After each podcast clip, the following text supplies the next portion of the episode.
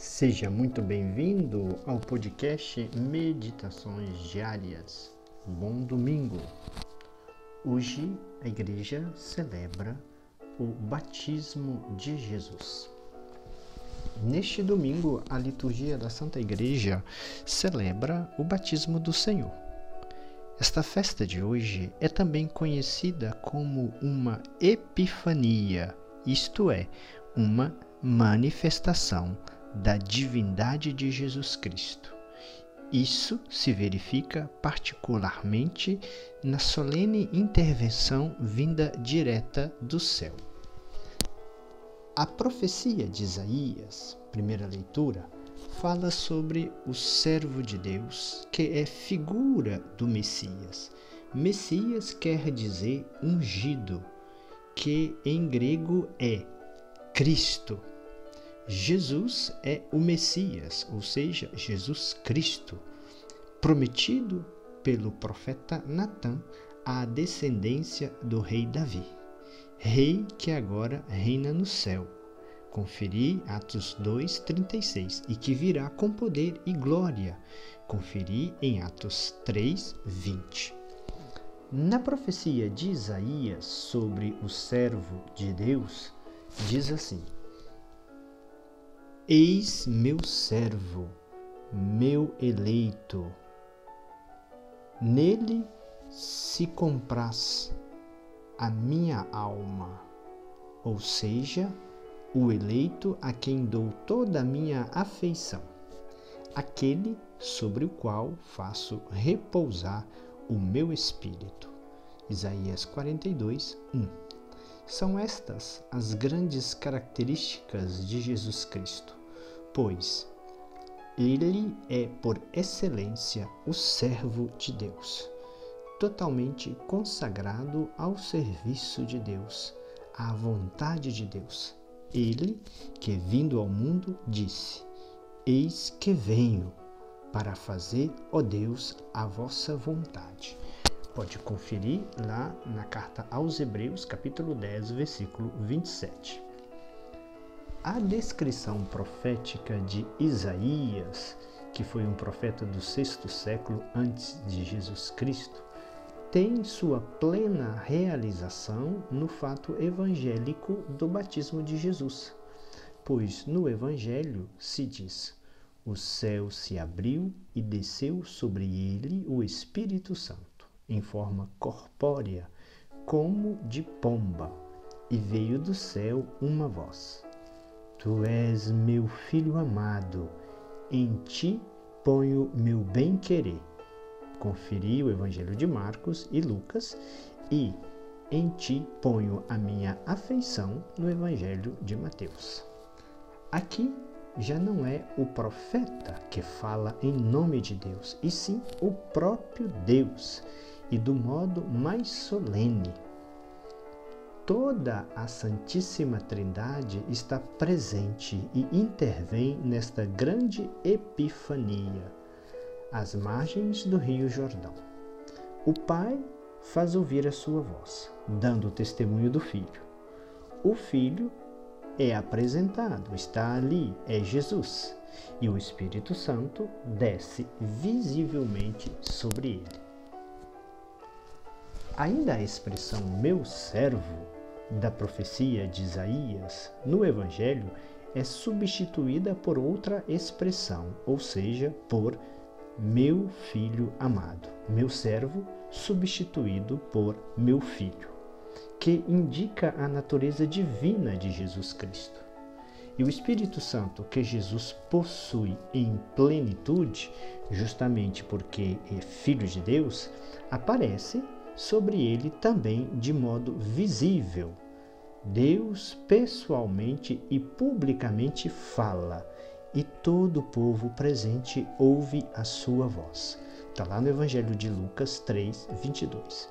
Então, no batismo de Jesus Cristo, o Pai e o Espírito Santo apresentam o Filho de Jesus ao mundo para que o mundo receba sua mensagem, ou seja, a boa nova, o Evangelho, a salvação. O salmo que ouvimos hoje nesta liturgia convida-nos claramente a glorificar a Deus que se revelou tão claramente.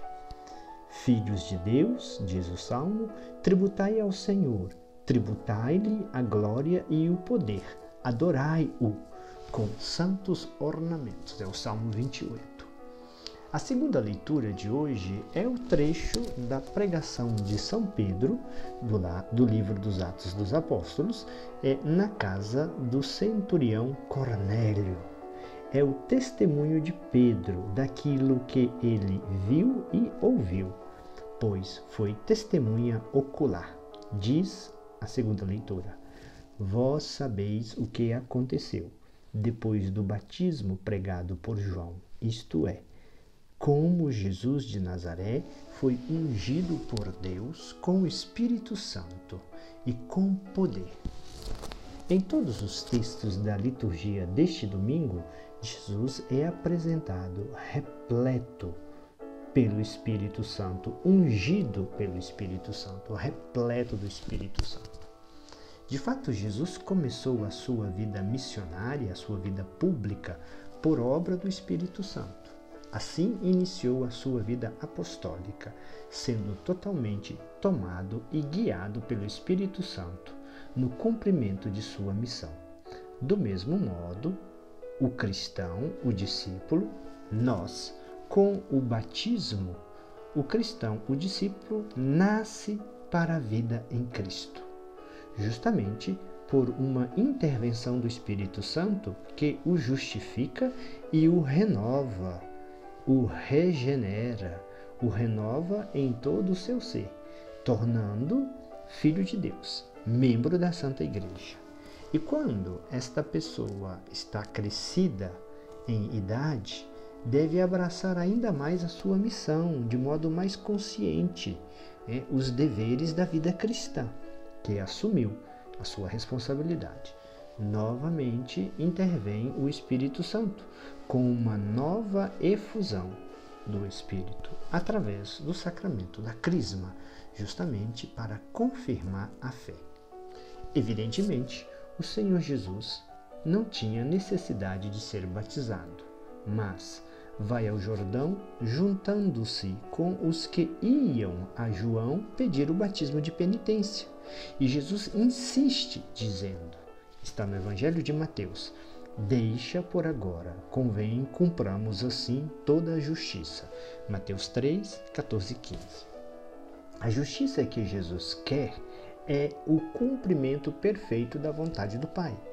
E assim, como em resposta àquele gesto tão humilde que o assemelha aos pecadores, revela o Pai ao mundo sua divindade de Messias e desce o Espírito Santo sobre ele em forma visível.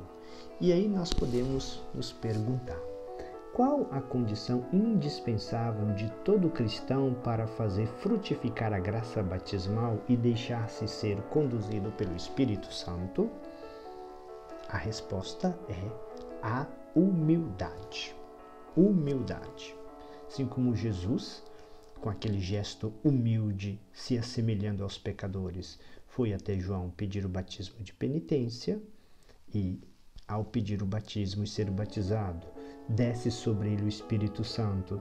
Em forma visível e Jesus inicia a sua missão sendo guiado e conduzido pelo Espírito Santo, né? colocando em prática a vontade de Deus, fazendo a vontade de Deus o cristão para fazer frutificar a graça que recebeu no seu batismo e para ser conduzido pelo Espírito Santo precisa ser humilde. É a virtude da humildade.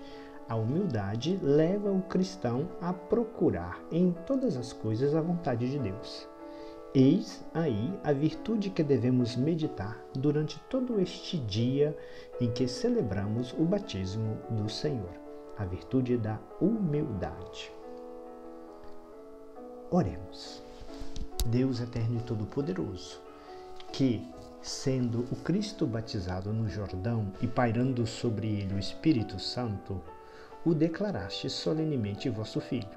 Concedei aos vossos filhos adotivos, renascidos na água e no Espírito, através do batismo, perseverar constantemente em vosso amor. Nós vos pedimos por Cristo nosso Senhor. Amém. Peçamos também neste dia de hoje a intercessão de nossa mãezinha Maria Santíssima. O doce coração de Maria, sede a minha salvação. Que o Senhor abençoe a você e a sua família. O Senhor te abençoe e te guarde, o Senhor te mostre a sua face e conceda-te a sua graça. O Senhor volva o seu rosto para ti e te dê a paz.